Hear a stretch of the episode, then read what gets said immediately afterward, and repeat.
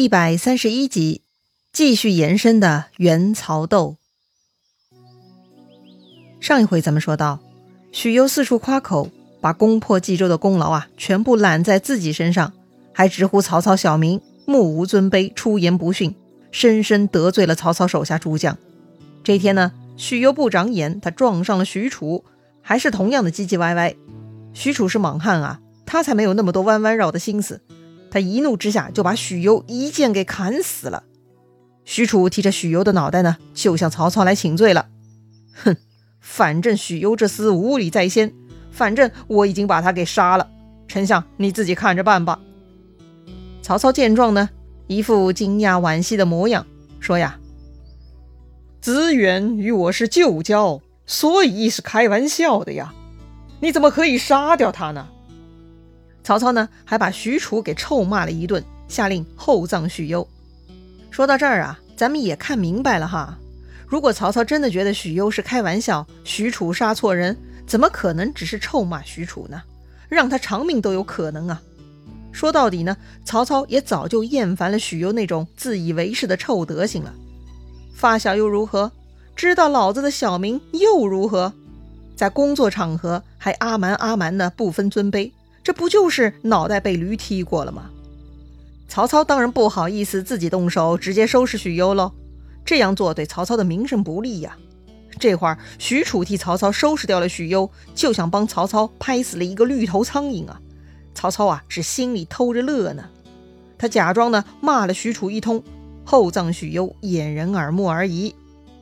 就好像你的小学同学哈，如今人家当大官了，你跑去找人办事儿。一见面呢，就叫他的外号“鼻涕王”，人家估计都懒得理你呀，别说办事儿了。又或者呢，是聚在一块儿回忆当年，揭人家老底，说什么考试的时候尿裤子之类的破事儿，那好不容易同学相聚的气氛就会被这种不知轻重的玩笑给打飞了。另外呢，邀功也得适可而止。如果你已经喊出了口，领导却始终没有表示，那么你必须得换一种方法了。领导既然不是聋子，却始终不接你的话茬，说明人家还有别的考量嘛。与其重复再说，不如好好去探究一下真实的原因啊。哎呀，许攸呢，就跟很多谋士一样哈，聪明仅仅限于在具体的工作事件上，却忽略了很多其他的为人之道，最终呢，自寻死路了。好了，厚葬了许攸呢，曹操下令还要继续在河北寻访贤良人才。这个时候，有人冒出来推荐了，骑都尉崔琰，字季归，清河东武城人，他颇有才能，曾经数次献计于袁绍，但是袁绍呢都没有采纳，所以崔琰一直在家病休了。曹操是求贤若渴哈，一听说这事儿呢，就立刻招崔琰当冀州的别驾从事。崔琰应招而来，曹操就问他了。按本州户籍，共计三十万人，可谓是大州了。崔琰回答说：“今天下分崩离析，二袁兄弟相争，冀州百姓民不聊生。丞相，您不优先关心百姓生活，不去救百姓于水火，而是先核对户籍，考虑纳税，这样做如何让冀州百姓归附，指望民工呢？”他们这番对话啥意思呀？曹操看到崔琰哈，他先聊的是冀州的户籍人口，考虑的呢是税赋收入，谈论经济规模。而崔琰对曹操的回答呢，就是要想笼络人心啊，就得先关心百姓生活疾苦。如果只考虑户籍人口税赋，百姓是不会指望曹操。人心不复，那就会出乱子的。所谓得民心者得天下。崔琰的建议是非常有大局观呀。曹操一听，哎呀，崔琰果然见识不凡，立刻呢就改变了态度，把他带为上宾。这个呢也是曹操常用的考教人才的方法了。他会有意无意地发表一些观点，考察这些新加入人才的反应和格局。通常曹操可以从这些对答中识别出人才的优劣，然后给予合适的考核评级，日后呢就知道该怎么用了。这种入职答辩的评委哈，必须呢得有像曹操这样的高级别领导人才能胜任啊。好吧，曹操是获胜了，那袁绍的儿子们此刻都跑去哪儿了呢？曹操首先派人去找袁谭，前面袁谭已经投降曹操了嘛，但这次进攻冀州呢，袁谭并没有出力。那袁谭去哪儿了呢？袁谭呢，本来在平原跟袁尚对打，后来袁尚听说曹操攻打冀州，就引兵回救了。于是袁谭就自我发挥，他四处劫掠，混到河间一带了。后来听说袁尚被曹操打败，逃去了中山，于是袁谭就冒出来，收复了袁尚留下的人马，也算呢壮大了自己的势力，继续屯兵平原，准备啊找机会打回冀州。而正在这个时候，曹操的使者来传令，让袁谭呢回冀州见曹操。袁谭已经准备好倒戈了，他当然不会听曹操的喽，所以呢，他自然不会再去见曹操了。曹操听说这件事情，那是大怒啊。亲笔写信，再派使者送给袁谭，要跟他断绝联姻。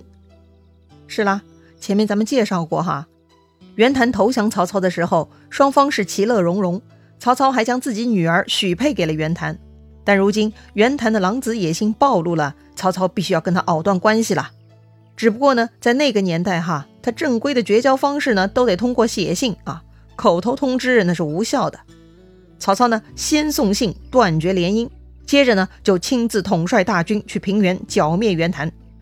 袁谭听说曹操亲自率军来了，那还是挺害怕的，赶紧写信给荆州刘表求援。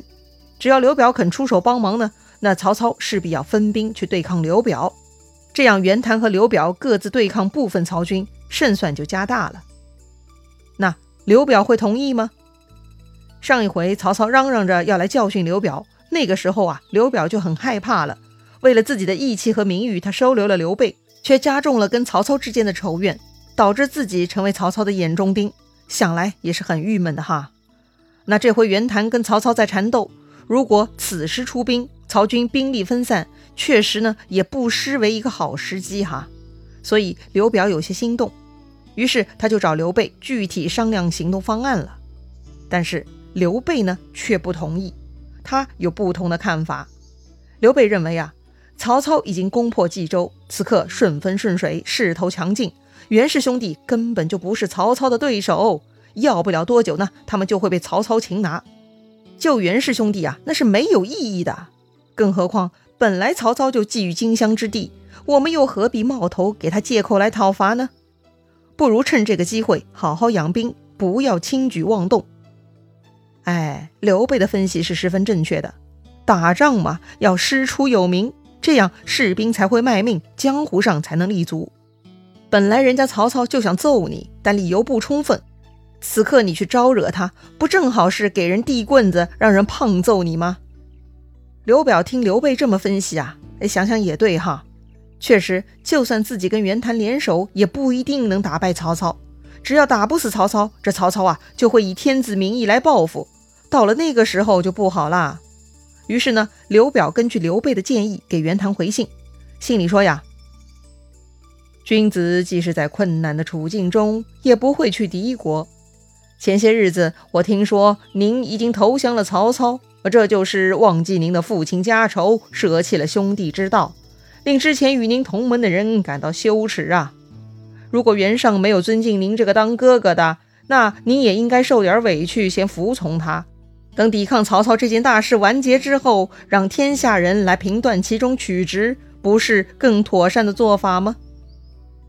刘表的这封信啊，不但没有响应袁谭的合作请求，还把袁谭给数落了一遍，还特别强调袁谭投降曹操是令同盟不耻的行为，而且呢，还劝袁谭呢，不如先听弟弟的啊，公道自在人心嘛。哎，这大概呢，就是一个长辈劝说晚辈好好做人的信，是吧？说白了就是啊，我是不会来帮忙的，但是呢，你可以跟你弟弟联合。虽然你弟弟对你不尊重，呃，但是你也可以先委曲求全一下，等把曹操消灭了再做打算嘛。这刘表呢，同时还给袁尚也写了一封信。